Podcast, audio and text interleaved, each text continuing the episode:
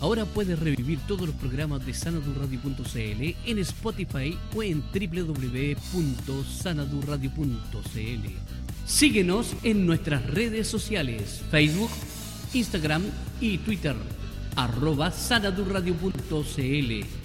Libertad de movimiento.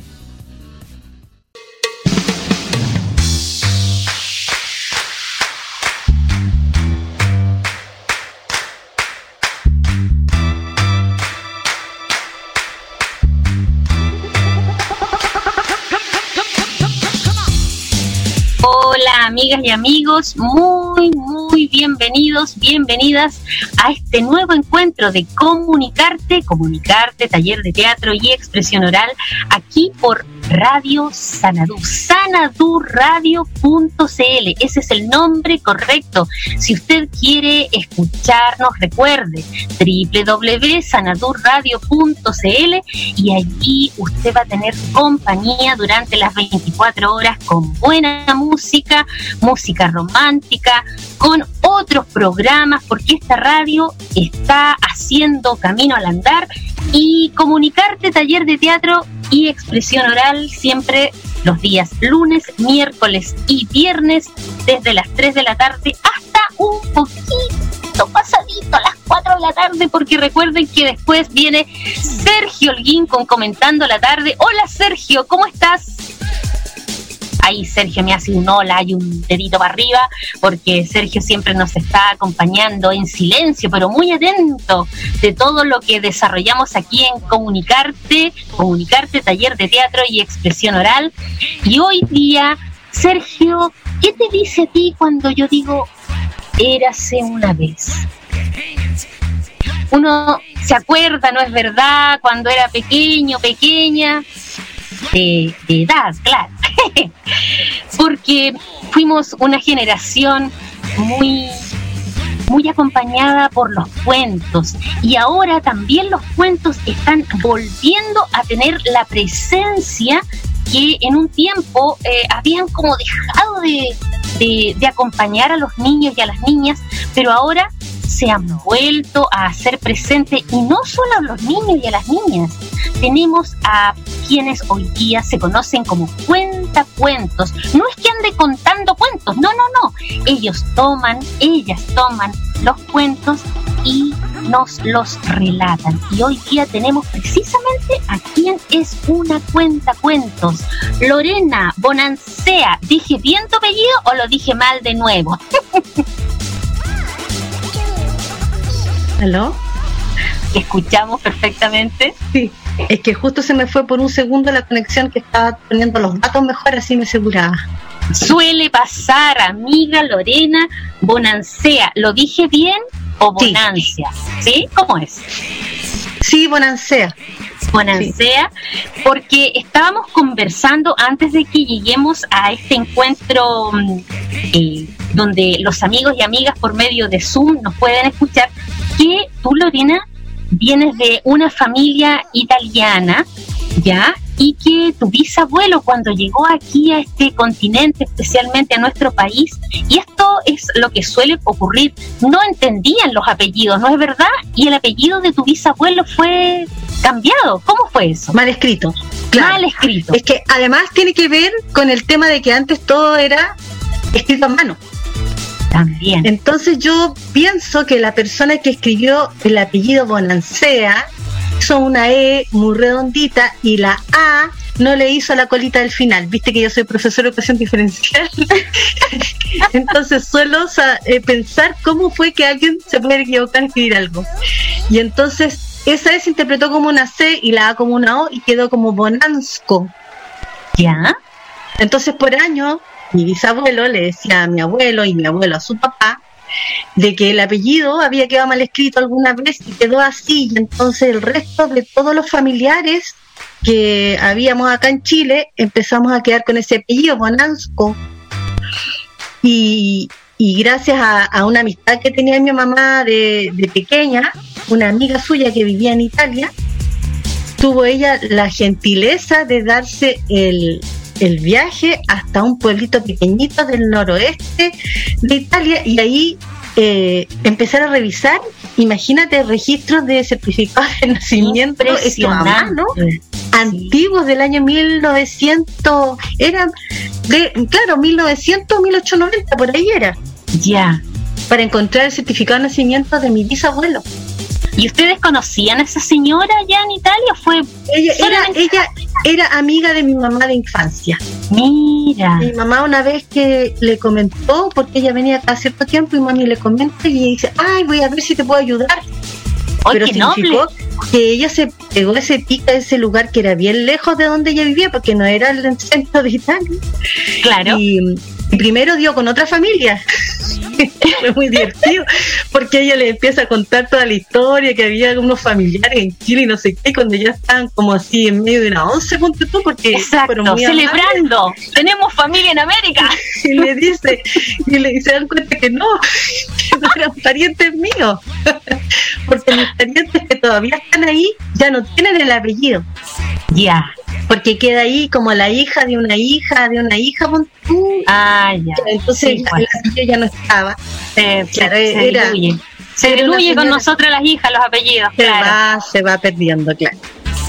Y entonces, bueno, así fue como llegó a mis manos el certificado original de nacimiento de mi bisabuelo.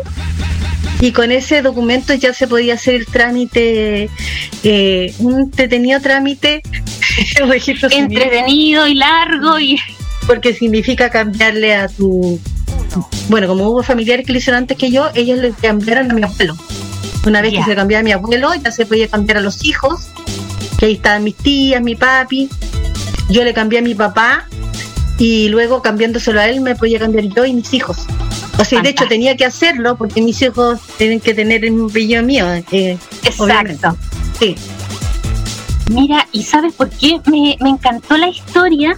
Porque es cierto, eh, Lorena, tú eres profesora de educación diferencial, de hecho, hasta hace unos minutos atrás tú estabas haciendo clases, ¿no es verdad? Pero eh, a mí me interesa ese aspecto de cuentacuentos, ¿ya? Sí. Eh, hay algunos cuentos, ¿no es verdad?, que comienzan y uno va sumando, sumando eh, historia, situación para ir haciendo crecer este cuento. ¿Cómo nace en ti este gusto por el relato? ¿Tiene vínculo con la pedagogía o, o, es algo que es, es que aparte? Mi, claro, mi primer acercamiento con los cuentos, eh, que yo tenía memoria eh, conscientemente, uh -huh. fue a través de la pedagogía. ¿Ya? Historias que los niños leían, narraciones, textos, ¿cierto? Para luego contestar preguntas de distinto tipo. Exacto. Y eh, bueno, así como te digo yo, era como la conciencia que yo tenía de acercamiento con el relato de historias escritas. Y luego me pasa el año 2016, que fue como un año que yo eh, desperté, diría yo, a, a una un gran deseo de aprender cosas. Y me, bueno, todavía, pero en esa época fue como mucho. Sí, suele pasar, ¿ah? ¿no es cierto? Sí, que decía que esa es una etapa en la vida que uno llega tal vez, ¿cierto? Bueno, dicen que cuando el alumno está, aparece el maestro. ¿Aparecieron algunos maestros? Qué bonito, sí, totalmente.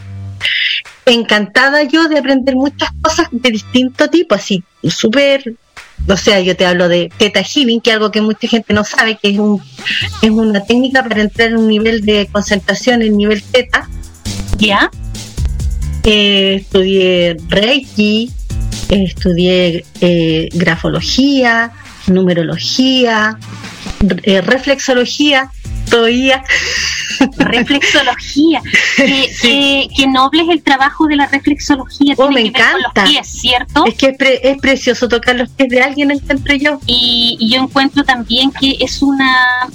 Eh, hay tanta humildad ahí porque tú le tocas los pies a una persona. Ya, eh, eso es, es un, una labor de amor, de humildad. Es que yo lo siento como una tremenda conexión con la persona. Exacto. Bueno, igual que el Reiki también es como muy de el rey que no toca, sí, pero tiene como que, ver la, ener con la energía. Sí. Y, y, todo esto, Lorena, en o en el 2016 fue tu encuentro con los Exacto. Entonces, en ese, en ese eh, buscando en esa búsqueda mía de, desarrollo em, profesional y personal, eh, me llega una invitación de la Fundación Mustakis, que es bastante conocida, ¿cierto? La Fundación Mustakis, sí. Que estuvo aquí hasta el año, creo que antepasado, porque ahora está solo en Santiago y dan como cosas así, eh, algunos entrenamientos muy puntuales y funciones, El tema es que em, me inscribí, esa era como un tipo casting. Ah, sí. claro. Oh, qué manera, éramos muchos. ¿Ya? O sea, ahí se nota el, interés, como dices tú, que había. y, y bueno, ahí es entonces una formación el nivel 1 que había del curso, después postulé al 2 como tres veces nunca quedé. ¿Ya? Eh, pero me inscribí en montones de cursos más con Claudio Ledesma, con Carlos Genovese, con José Miguel García de España, eh, con Aldo Méndez de Cuba. Eh, bueno, el J lo conocí también, pero no hice cursos con él directamente, pero muchas personas que, que, vienen a Chile con cierta regularidad a hacer formación y bueno, Carlos Genovese, que es chileno, que es sumamente reconocido, en nuestro de nuestros primeros cuentacuentos chilenos que les de acá de la región. Y aprovecho, eh, perdón Lorena, de comentar que va a, va a estar acompañándonos en el mes de diciembre. Ah, mira, viste que... Exactamente. Bueno, nosotros en, uno, en un grupo que hicimos de un curso con él hace dos años, si no me equivoco, éramos creo que seis o siete mujeres, éramos todas mujeres, en coincidencia tal vez, eh, nos quedamos tan así como, y en un curso así como de un mes creo que fue, si no me equivoco, quedamos tan como conectadas todas y tenemos un grupo que funciona hasta hoy por WhatsApp. ¿Ya? Nos pusimos las putativas de Charlie. Somos las hijas putativas de Charlie Genovese. ¡Ah! Perfecto. ya. ¿Cómo lo ha tomado el, maestro? él sabe, él sabe, sabe que somos sus putativas. Muerto de la risa. sí. Sí, no, incluso cuando fue su cumpleaños este año lo invitamos a una reunión por Zoom para celebrar su cumpleaños. ¡Qué buena! Mm, entretenido. Oye, bueno, Lorena, ¿sí? antes de continuar, me gustaría un poco que le contáramos a los amigos y amigas, bueno, la Fundación Mustakis es una es un espacio que fue creado precisamente, ayúdame tú, por eh, personas que venían de Grecia y que les interesaba que la cultura griega, especialmente todo lo que tenía que ver con la mitología, pudiera instalarse aquí como relato. Y se dieron cuenta que eh, quizás ese, esa, esa forma eh, de relato eh, necesitaba un poquitito de cercanía y abrieron este espacio a una actriz que se llama Alejandra Hurtado y ella hace estos, eh, estos encuentros de cuentacuentos donde ella fusiona el trabajo de, de actuación con la de relato. El maestro Genovese, y yo estoy segura que varios de los que tú también has mencionado, tienen otra dinámica de trabajo. Sí. ¿Con cuál te sientes tú más representada o de todas tomaste un poquito? ¿Cómo fue la cosa? Mira, yo creo que eh, es súper respetable lo que a cada uno le parezca bien. Exacto. Sí. Yo creo que hay gusto para todo. Y que si un niño pequeño, por ejemplo, le encanta que venga alguien a contarle cuentos vestida de colores, con flores en el pelo, y que saca algo de un sombrero o qué sé yo, y se pone un escenario atrás lleno de flores, bien. Exacto. El niño, a ese niño le gustó así, ese público es feliz así. Exacto. Perfecto. O, el paraguas decorado, ¿te acuerdas? exacto. O Pequeño universo personal. Exacto, sí. Pero bueno, de, de hecho, hubo un, un tiempo, alrededor de dos años, que yo dediqué bastante a hacer talleres eh, donde justamente trabajamos mucho el recurso de soportes para el, desarrollo de los relatos, de las narraciones orales. Entonces, y hice hartos talleres para niños y para adultos donde hacíamos, por ejemplo, un kamishibai con material, bueno, es kamishibai, se llama butai. Corrijo porque suele ocurrir ese error. El kamishibai es la técnica y el teatrillo se Ah. llama butai. Ya, expliquémosle un poco a los amigas y amigos, a las amigas y amigos que nos están escuchando, ¿qué es Sí. el kamichibai? Porque Ya, el kamishibai es una técnica que en japonés es teatro de papel. Mm, y entonces esto nació, eh, no recuerdo la fecha exacta, pero sí sé que había una necesidad de poder eh, transmitir a los niños este mm, gusto por la lectura. Y entonces en, en bicicleta había una persona que iba recorriendo con estos teatrillos, estos de madera, en láminas de papel puestas detrás con ilustraciones que iban narrando un cuento. Así Entonces, es. una manera de apoyar el cuento a través de, de esas ilustraciones. Eh, y, y ese eh, armado, ese artilugio, se llama butai.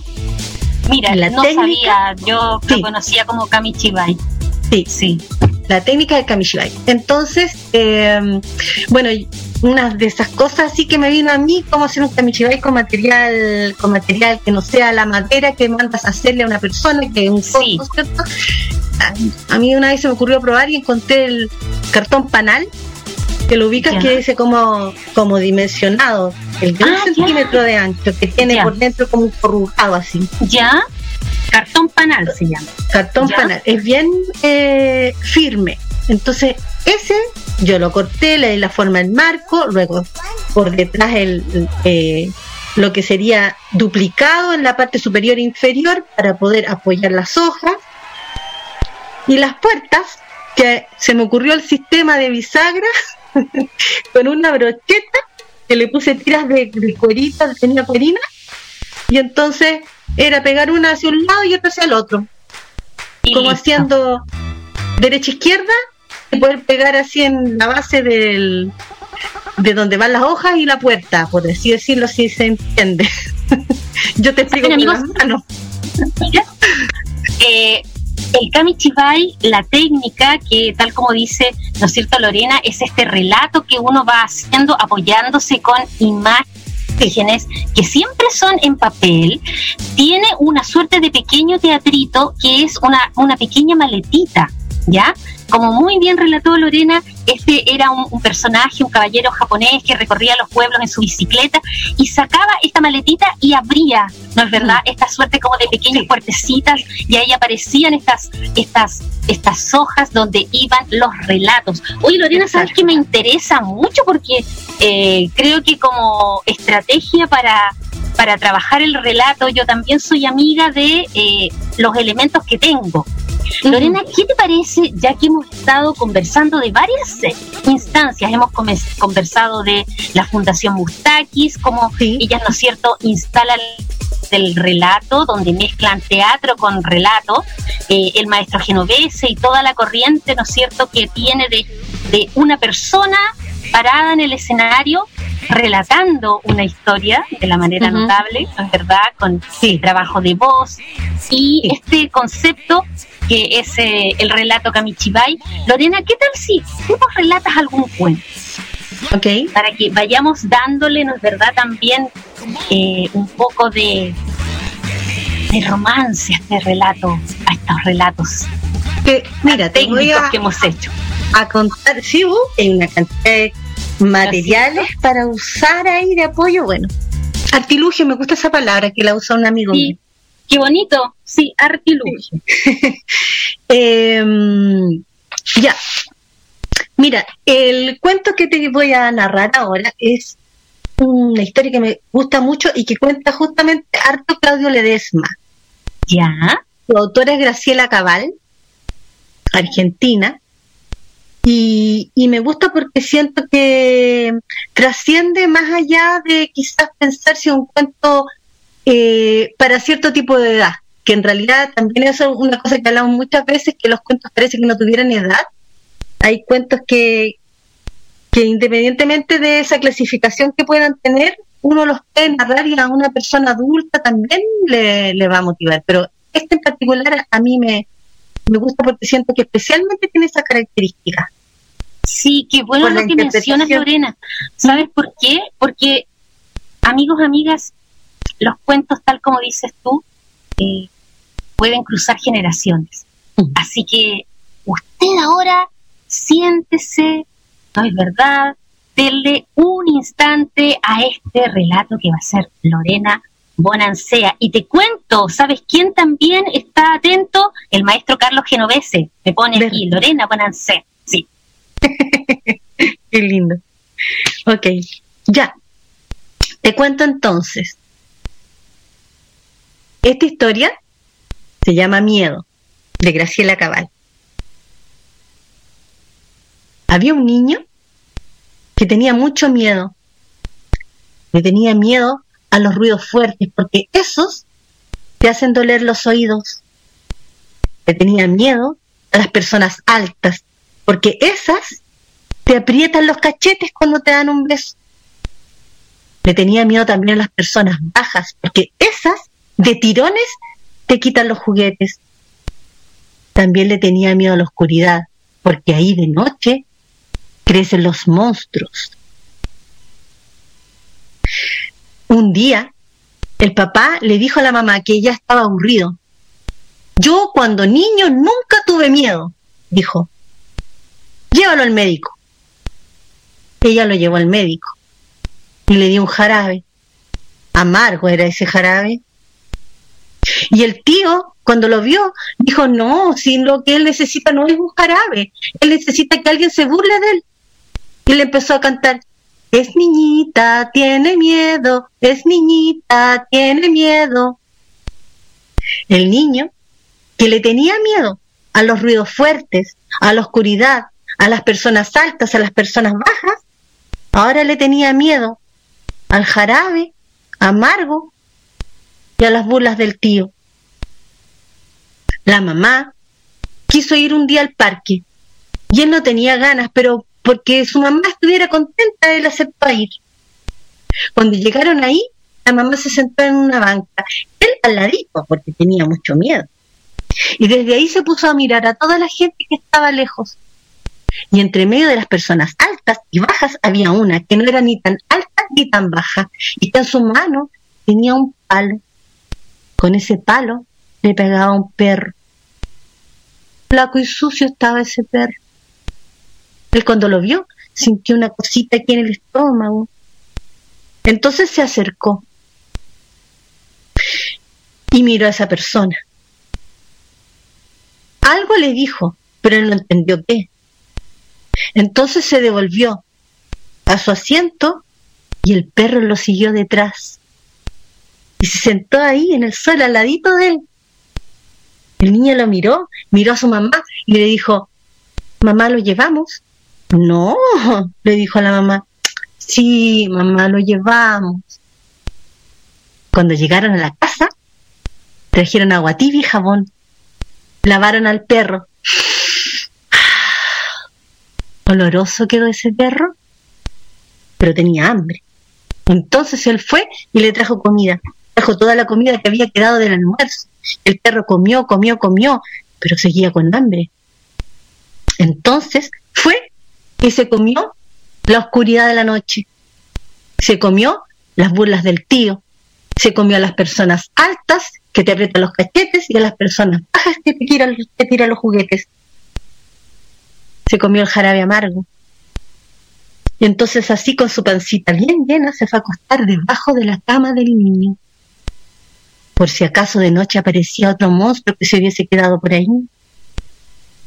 Y el niño se fue a acostar. Ese niño que tenía miedo, ahora tiene perro. ¡Qué dulce! ¡Qué dulce!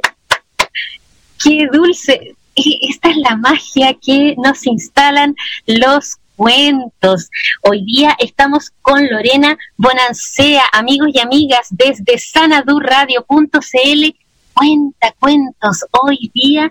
Si desean enviarle un saludo, hacerle preguntas, porque también por esas cosas de la vida es profesora de educación diferencial. Pero hoy día estamos con Lorena Buenancea, cuenta cuentos. Lo pueden hacer al WhatsApp de la radio. Recuerden, más 56 9 7 233 4311. Lorena, este cuento, ¿para quién tú piensas que está dedicado? Este, como te decía yo, como habla de un niño con un perro, hay muchos niños que se van a sentir identificados y van a pensar en un perro.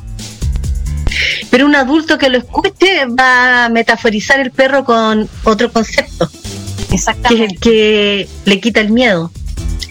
Y, y, ahí lo otro lindo del cuento es que también, aparte de, mm, de, lo que es el mensaje en sí, es la interpretación que le hace el que, el que escucha y que la hace según su vivencia y sus necesidades. Por supuesto. Sí, sí, la, la importancia de ese, ese vínculo mágico que se establece entre quien está haciendo una presentación y el público, porque siempre eh, ocurre que el público trae su propia carga. Y, y, eso le da un carácter a los relatos también que eh, se están compartiendo. Graciela Cabal, ¿cómo eh, se caracteriza por este tipo de relatos? Porque, eh, por ejemplo, Gianni Rodari tiene otro tipo de, de relatos. Sí, son. ahora no me acuerdo de tantas historias, sí, pero por ejemplo yo sé que es un, un autor que una autora que tiene muy presente eh, Claudio porque además la conoció entonces eh, es distinta obviamente la relación cuando tú conoces a quien está escribiendo la historia, solamente leer el libro. Exacto. Eh, y en este momento, eh, no me acuerdo el relato en sí, pero sí lo tengo muy presente, una historia muy em, dura, tal vez diría yo, o quizás muy real, que hace ella porque em, ella se casó ya teniendo eh, una edad en la que la mayoría de las mujeres ya no, ya no se casaron. Mira, no sé qué edad, pero el asunto es que ella postergó esto de casarse, tal vez, o no sé si no lo pensó, el asunto es que cuando lo hizo, ya tenía más años, y ella se había dedicado buena parte de su vida a escribir. Ya. Y, y bueno, tiene creo que dos, dos niñitas pequeñas, y en este cuento, este, ella relata cómo esto de vivir después de haber sido una prolífera escritora, a dedicarse a ya tener una familia, ¿cierto? Tener hijos pequeños, un marido que además por su trabajo eh, le tocaba viajar mucho, entonces en este tiempo que ella escribe relata justamente eso, o sea, y además como esas ganas de querer poder escribir y, sentir que no, no había muchas posibilidades. Eh, y entonces ese cuento era como su queja de cómo eh, este matrimonio la había llevado, además estamos hablando de unos 20, 30 años atrás, que además la visión esta de género era la mujer, eh, quizás no tan desarrollada en su aspecto profesional, ¿cierto? Entonces ella se sentía... Estaba tan instalado. Estaba tan instalado como ahora, ¿cierto? Exacto, se sintió muy postergada y sentía que su marido no la estaba apoyando en, en, este, en este proceso. Y mira, si no me equivoco, creo que le pedía a él que le trajera una máquina de escribir. Ya. Y él no se la traía. Oh. Ya no me puedo acordar bien más cómo seguía el tema, pero eh, era como bien, eh, como que ella transmite muy bien en ese cuento eh, la decepción que ella siente en ese momento de, la vida que está teniendo y de la falta de apoyo que siente de, de su marido para poder seguir en eso que ella quería hacer, que era seguir escribiendo. Oye Lorena, ¿y cómo haces la selección de tus cuentos para narrar? ¿Hay alguna línea que te represente? Por ejemplo, ¿hay algunas cuentas que son más ecológicas? ¿Hay otras que son más, más feministas? Hay autores que me gustan. Ya. Por un lado, me gusta mucho Oliver Jeffers. Ya. Me gusta Shaun Tan. Shaun Tan. Ya, lo voy a anotar. Eh, oye, lo, los, eh, lo, ¿él es eh, oriental? No, Mira, creo que es inglés, pero no sé si eso debe ser, parece un apodo que él se pone. Entonces él trabaja mucho con las ilustraciones. Ah, Hace mucho cuento tipo libro álbum. Qué Entonces- interesante. Relatémosle un poco a los amigos, amigas, qué es un libro álbum. ¿Se das cuenta? Hoy día hemos tenido conceptos instalados. El libro álbum, Lorena, coméntaselo a los amigos. Bueno, el, libro álbum es un libro en el cual la ilustración es fundamental para entender la historia. Sin la ilustración no se entiende eh, la historia que se quiere expresar en el libro. Es distinto al libro ilustrado, donde yo tengo imagen y texto. Y texto. y van a la par los dos. No es como que uno resalte sobre el otro, es complemento uno del otro. En cambio, el libro álbum eh, resalta mucho más la imagen, porque como te digo, es más potente, ella transmite hay que, una la genialidad del que dibuja, para Sí. con ciertos detalles poder transmitir eso tan sutil a veces que te da, te da a entender algo que no está escrito. Exactamente. Sí, y a mí también me ha tocado ver libro álbum y, y también la genialidad de quien tiene la capacidad de hacer el relato, porque es una imagen de pronto, una Claro. imagen muy potente y uno en esa imagen tiene que instalar un relato. Exacto. trasladar eso a palabras.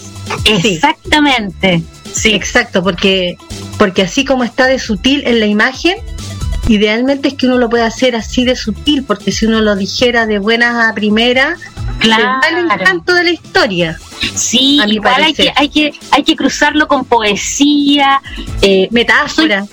soy facilitadora teatral, Lorena, y eh, acabo de hacer un video, por eso los amigos no me están viendo, pero estoy toda pintada para hacer un video. Y uno de los conceptos que siempre le invito a las personas es que para realizar actividades vinculadas con el teatro, hay que estar relajado, relajada, obviamente, pero eh, hacerse amiga, amigo de la imaginación. Y tal como tú dices, estos libros álbum, amigas y amigos, son una página con una imagen muy potente y si uno va y dice, por ejemplo, hay una niñita pequeña mirando el mar, se acabó el Mm. cuento. Claro. Sí.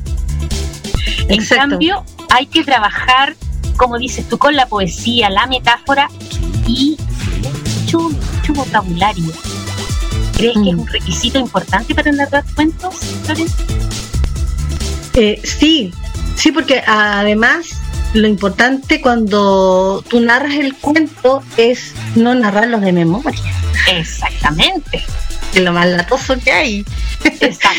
porque uno está transmitiendo emociones con la historia y entonces si tú lo estás haciendo como de memoria se pierde todo eso de las emociones Exacto. y obviamente eh, bueno ahí hay técnicas cierto para aprenderlo pero una de ellas es que tú te aprendes como los hitos principales de la historia entonces luego ya cuando los vas narrando eh, puedes eh, siguiendo es- ese, esa secuencialidad eh, no hacerlo literal ahí sí juega un buen papel la riqueza de vocabulario porque si no te acordaste de esa palabra te acuerdas de la otra que significa parecido Exacto. y la cambias, por ejemplo. Sí. Oye, Lorena, ya que instalaste un concepto dentro del taller de teatro y expresión oral, Mónica, que es el nombre de este espacio, Sí. eh, hay tres conceptos que les eh, menciono a quienes participan. Voz, cuerpo y emoción. ¿Tienes algún relato, Lorena, que nos quieras compartir que cruce o que se le cruce la emoción? Mm. O algo que tú Sí. tengas preparado. Sí, no, sí tengo preparado. Lo que pasa es que ahora que me hablaste de voz, cuerpo, emoción, me acordé de un cuento que, bueno, antes que no te terminé de decir de cómo elijo un cuento, que quería cerrar esa idea porque se me vinieron varias, varias ideas a la cabeza. Suele pasar. Porque, porque hay distintas formas. Una es que he estado en algún curso de formación y nos muestran algún libro. Otras es que he estado en un cu- curso y nos regalan libros, que eso ha sido maravilloso. extraordinario siempre. Otra es ir a meterme a una librería y empezar a escarbar. Exacto. Otras son mis amigas cuenteras, las putateas de Charlie, y empezamos a hablar de algún libro. Y hoy este libro que lo vi, no sé qué. Otra, tengo muchos amigos cuenteros que publican fotos de libros que han comprado. Otra opción. Otra es cuando iba ahora no se ha podido mucho, ¿cierto? Ir a alguna feria, empezar a mirar, mirar. Eh, otro que te quiero comentar a propósito que me acordé, eh, tengo un compañero de trabajo que tiene eh, una actividad que hacen de muy bonita, es de conocimiento del entorno natural que tenemos, y entonces ellos hacen trekking. y hacen conversaciones en, en Facebook y en una de estas conversaciones tiene a su compañero de viaje, que también es profesor, y que él escribió cuentos ecológicos, justamente, econscientes se llaman. Y yo dije, ah, dije, que me gusta más cooperar con, con el pequeño eh, empresario. Empresario, el pequeño emprendimiento, así es. Claro. Eh, sí, porque él, como él no va a ir, él no tiene su libro en librería. Ya. Entonces ahí también, por ejemplo, le compré dos libros y al hablar de animales chilenos, de árboles, de flora y fauna chilena. Y, ahí estoy leyendo porque quiero quiero encontrar uno que yo sienta esa conexión y ya este prepararlo y, grabarlo en algún momento para subirlo a YouTube que de vez cuando subo cosas. Perfecto. Eh, eso, y, lo otro es que también hay ciertos autores que me gustan y a veces me pongo a ver, a ver este autor que libros tiene, uy, este me tinca, y, y ahora que está harta la opción, bueno, ahora ya no, pero no tanto, de pedirlos a librerías que te venden, que te, por encargo a tu casa llega a domicilio los, los textos. Todas esas posibilidades hay. Exactamente. O sea, amigas y amigos, busquen. Mm. Busquen, siempre hay, siempre hay aquel libro que toca nuestro corazón. Lorena, te dejo entonces para que tú ahora nos entregues a relato que así como la que nuestro corazón. Sí. A ver. En este momento no me acuerdo bien la autora, me acuerdo que es a ah, Julia Rossi, me acordé. Julia Rossi, autora de este cuento que se llama El Globo Azul. Un día Julia en la mañana se levantó un poco inquieta. Empezó a arreglar las cosas en su casa, hacer un poco de aseo y luego entonces sintió hambre. Fue al refrigerador y vio que estaba vacío. Pensó tantos días que no había ido a comprar. Entonces tomó su chauchera, bajó lentamente las escaleras porque sus piernas ya eran las mismas de hace 10 años atrás cuando todavía su marido estaba vivo. Llegó a la puerta, abrió y el sol la encandiló. Bajó la mirada y ahí había un globo azul. Qué raro pensó. Miró para arriba a ver si alguien pedía un globo perdido. Gritó, ¿Es de alguien este globo? Nadie le contestó. Bueno, fue a sus compras. Fue caminando, miró hacia atrás y el globo la seguía. Se paró. El globo la seguía. Qué raro, pensó. Siguió caminando hasta llegar a la esquina donde justo tenía que atravesar. Y en la esquina del frente vio un varón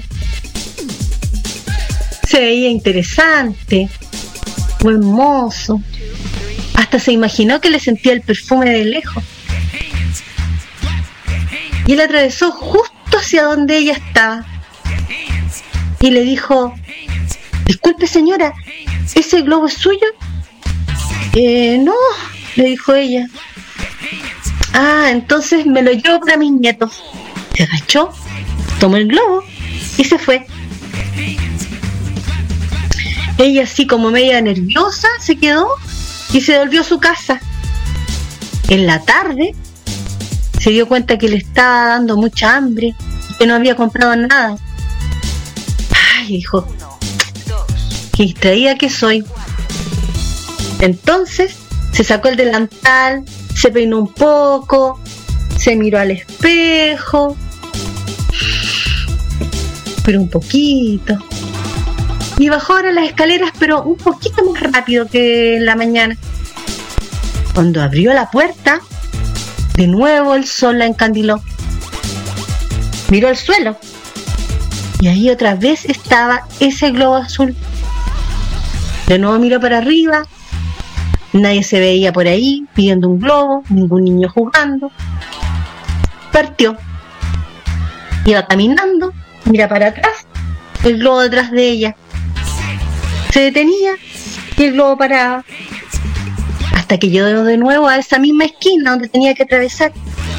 Y otra vez estaba ese apuesto caballero, que de nuevo atravesó hasta ella. Y le dijo, señora, este globo es suyo. No, no es mío, le dijo ella. Ah, dijo entonces, se lo llevó a mis nietos. Se agachó, lo tomó y se fue. Luisa se volvió a ir a su casa de vuelta. En la noche no durmió bien. Estaba así como intranquila. No descansó bien esa noche. Cuando se despertó en la mañana, estaba muerta, muerta de hambre. Desde el día anterior que no comía. De nuevo no había comprado nada. Y esta vez dijo, ya, ahora sí, Luisa, vas a comprar. Pero no quiso salir así como cualquier día. Se sacó el delantal. Se puso un vestido lindo que lo tenía para las ocasiones especiales. Se maquilló un poco, se tomó el pelo y se miró al espejo. Y se dijo, Luisa, todavía tienes tus encantos. Y entonces bajó a la escala, casi corriendo, como años atrás. Llegó a la puerta y la abrió. Y el sol de nuevo la encandiló. Miró al suelo y ahí estaba el globo azul. Ya no le parecía tan extraño. Comenzó a caminar, el globo detrás de ella, casi como un amigo ya. Cuando llegó a la esquina, y ahí estaba. Otra vez. Se acercó hasta ella y le preguntó, pero no a ella. Se agachó y le dijo al globo, dígame, señor globo, ¿esta abuelita es suya? No, le dijo el globo. Ah, dijo entonces, me la llevo para mis nietos. Estiró su brazo y Luisa aceptó. Se fueron caminando y detrás de ellos el globo azul. ¡Oh, qué romántico! Romántico. Quiero un globo azul, por favor. Verde o rojo, pero quiero un globo. ¡Qué lindo! Oye, Lorena, dentro de mi mente, y quizás eh, Sergio está pensando lo mismo, me gustaría después que pudiéramos conversar para ir ya organizando algo para Navidad. ¿ah? Te lo voy a dejar ahí puesto sobre la mesa. Sergio, ¿qué opinas tú? ¿No es cierto?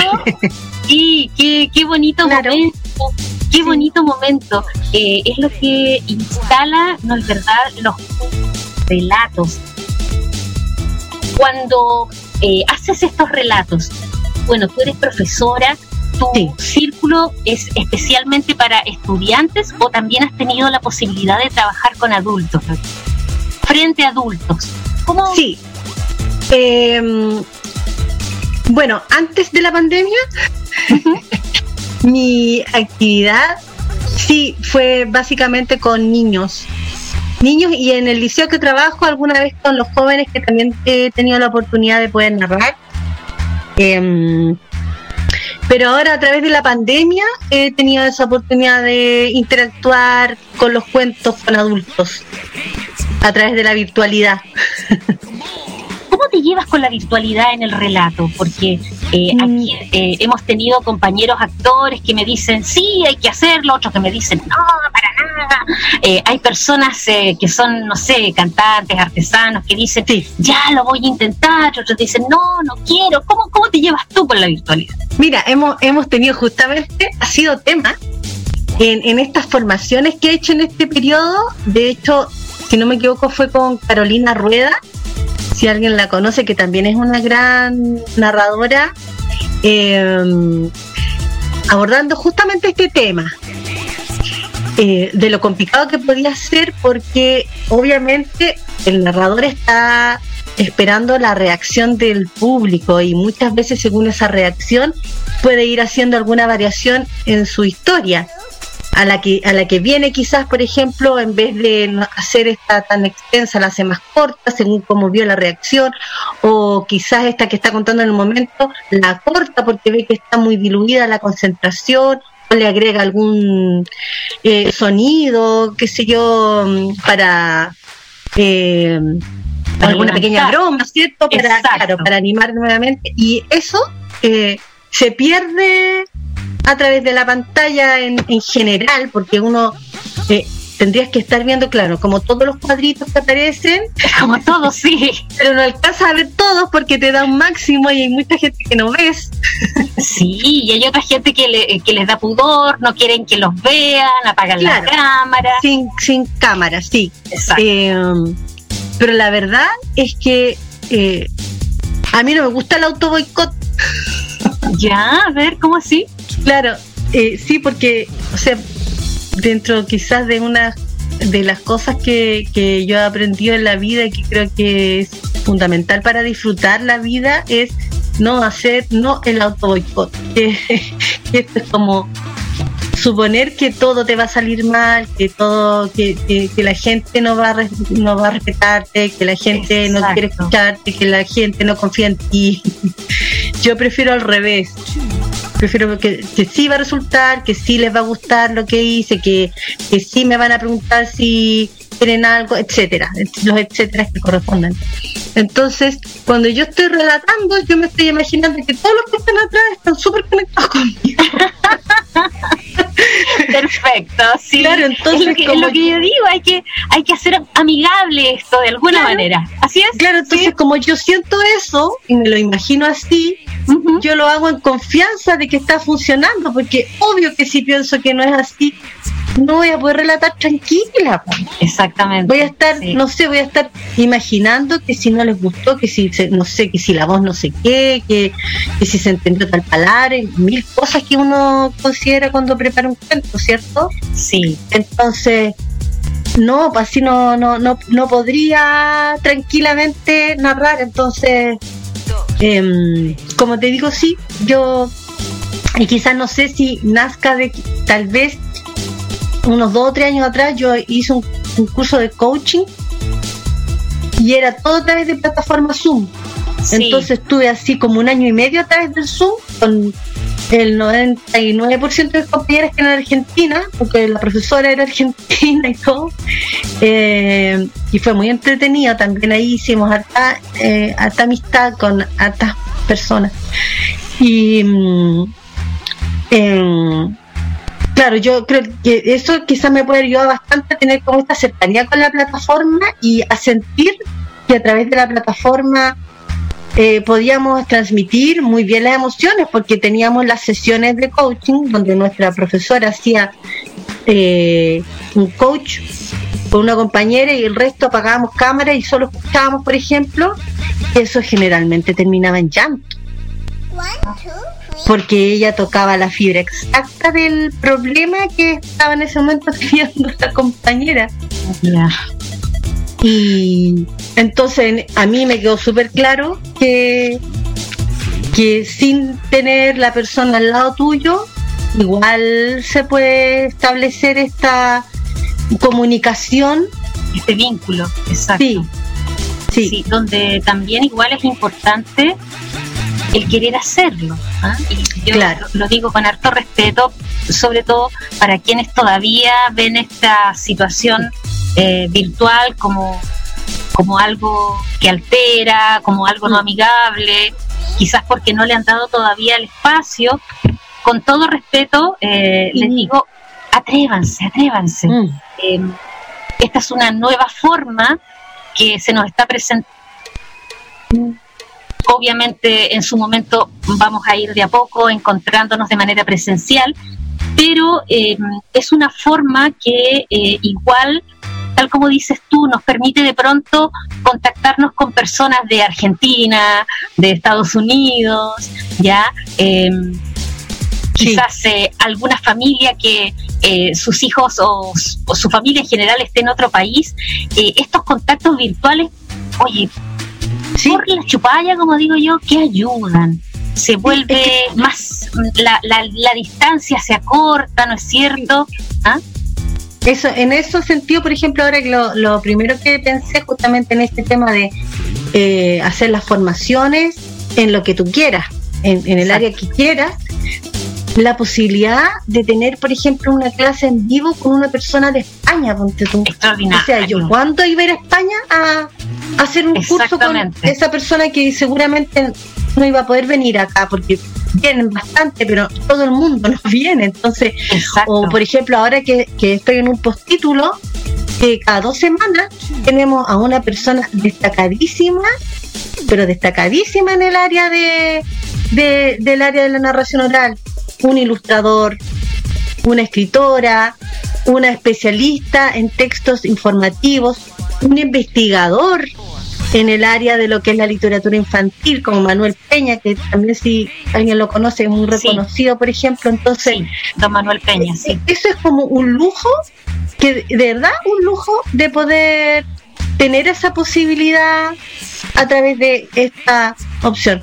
Obviamente, claro, yo, yo creo que igual, quizás eh, sin perder eh, la visión de valorar lo rico que es acercarse a una persona y darle la mano, mirarla a los ojos, abrazarla, o etcétera, que, que no que no se llegue a sentir o creer, porque sí, muy probablemente esto quizás eh, llegó llegó y va a continuar, claro, y seguramente va, va a ser de aquí en adelante lo que prime, sin dejar de lado de la importancia y lo rico que es poder tener una persona al lado para tocarla.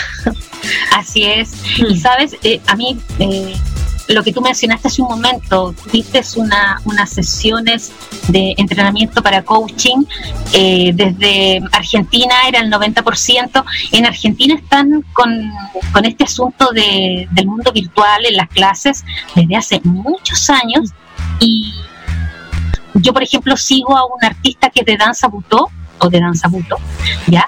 Y, él hace clases de danza buto precisamente eh, por, eh, por el mundo virtual. Entonces yo, le digo, tú eres mi inspiración, ¿cómo lo haces? Incluso está haciendo ahora eh, clases a nivel internacional, fíjate. así que, puedes hacer con cualquier país. Yo tengo una prima que hace clases de, de danza hindú imagínate, yo, como te digo, eh, bueno, aquí también ha venido Chitra Devi, ella también está haciendo clases de danza hindú, ¿ya? Y, es verdad, o sea, hay que buscarle una vuelta a este mundo virtual para que no nos sintamos tan alienados. Y te quiero mm. comentar que hemos recibido un saludo de, bueno, del querido Carlos Genovese, dice, dale mis cariños de mi parte, de tu mm. padre putativo, el maestro Carlos Genovese, muchas gracias por estarnos acompañando. Oye, Lorena, instalaste una serie de conceptos, eh, recordar em, el libro álbum, la técnica del Kamichibai, ¿no es verdad? La escuela de formación de eh, Takis y también de toda esta corriente de maestros que tú mencionaste, especialmente el que tenemos aquí en nuestra comuna en nuestra región, específicamente don Carlos Genovese, que nos está escuchando. Un saludo. Lorena, acaba el tiempo. Eh, ¿Qué tal si nos vamos con un cuento? ya. Mira, este cuento que voy a narrar, lo, lo voy a leer, para ser honesta. ¿Ya? Pero es un cuento que a mí me encanta, que está en un libro de, de Claudio Ledesma que se llama El arte de contar cuentos. Claudio Ledesma. ¿Sabes qué? Lo que pasa es que yo soy súper despistada con los nombres. Claudio Ledesma, ahora sí me suena. ¿Te identificaste? ahora sí. Ya. Y este cuento que les narraré se llama El desgano, de Julio César Castro. Al desgano conviene matarlo de chiquitito, porque si se lo deja crecer, se le adueña del rancho. Y después, para sacarlo te quiero ver escopeta. Papior es pastoso, se va ganando por los riscones. Y cuando uno quiere acordar, le va empañando los vidrios de las ventanas y no deja ver para afuera. A un tal Peripecio Pilín se le apareció el desgano de atrás de un árbol para un mediodía caluroso, porque el desgano se da mucho con la calor. De un saludito se le trepó el anta del caballo y se lo dejó llevar. Es lo que tiene, le gusta dejarse llevar. Peripecio no le hizo mucho caso, porque era un desgano chiquitito, como quien dice, un pichón de desgano. Cuando llegó a su rancho, dentro y atrás el desgano, arrastrando los pies. El hombre no le hizo caso, pero cuando quiso acordar en un descuido, el desgano se le sentó en el banquito de tomar mate. Estuvo a punto de volarlo de un moquete, pero lo pensó un momento y se le fueron las ganas. Otro de los peligros del desgano es que es mimoso. Se acercó a los pies del hombre, le lambeteó las alpargatas y se le fue trepando silencioso, acariciante, medio pegote. Peripecio lo estuvo por bajar de un manotón, pero se quedó en el amague porque se le fueron las ganas. Cuando quiso acordar el desgano lo estaba empujando a palcatre. No era hora, pero por no tener cuestiones se dejó arrastrar. Al otro día estaba incapacitado de levantarse. El desgano le pintó el rancho de gris, se lo forró de cocho para que no escuchara el canto de los pájaros y le empañó los vidrios de las ventanas para que no viera para afuera. Pero el desgano también tuvo su momento de descuido. A Peripecio se le aclaró un instante la mollera y se dio cuenta que tenía que luchar contra el desgano. A Benita sí le quedaba una pizca de voluntad porque el resto se la había ido devorando el desgano, que cada día se ponía más gordo. Otra cosa que tiene el desgano, es fácil que engorde. Es goloso. Diga el hombre que se prendió el pedacito de voluntad que le quedaba. Salió para afuera a los tumbos, lo encandiló la luz del día, agarró un hacha y se puso a cortar leña con furia. A cada hachazo pegaba un grito para dejarse coraje y por tanto gritó el desgano se se torcía, se revolcaba hasta quedar hecho una porquería y salía haciendo muecas de dolor y de rabia. Después, Peripecio le fue a avisar a los vecinos para que se cuidaran de un desgano que andaba por ahí rondando, para que no se les fuera a meter en los ranchos y de ser posible que lo mataran de chiquitito. Muy bien. Vamos a decirle al desgano que en la Radio Sanadú aquí hay muchas ganas. Así que muchas gracias, Lorena. Qué hermosa tarde nos has eh, permitido eh, tener hoy día. Gracias por estar hoy día acompañándonos también con esta bonita modalidad, ¿verdad? El relato de los cuentos que no son solamente para niños, también son para las personas adultas y puede, ¿no es cierto?, alegrarnos la tarde. A veces no sé si te pasa, Lorena, está todo muy centrado en los niños, lo cual está muy bien. Pero los adultos también tenemos un niño, una niña dentro que Exacto. necesita. Siempre está. Exactamente. Siempre está. Lorena, un gusto. Lorena, Igual. tú eres además profesora de educación diferencial. Si quieres, pasemos el dato, dónde te pueden ubicar. Ah, bueno, eh, lo que pasa es que yo trabajo en un liceo eh, municipal, el Liceo Industrial de Miraflores Alto, el glorioso Liceo Industrial. Un saludo. un saludo para ellos. Pero, si, o sea, si alguien me quiere ubicar para preguntarme cualquier cosa que tenga que ver con los cuentos, eh, me pueden encontrar como Cuentos y Alma. Cuentos y Alma. Sí, todo junto. ¿En Facebook? En Facebook, en Instagram.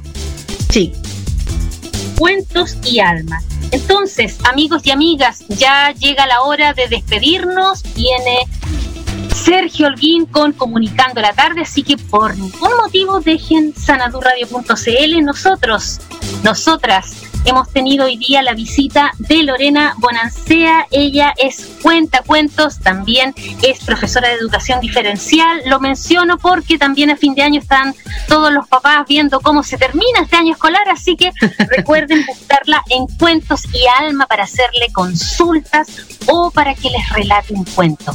Amigos y amigas, nosotras, nosotros el miércoles con otra invitada, con otro invitado. Sergio, para ti la posta entonces.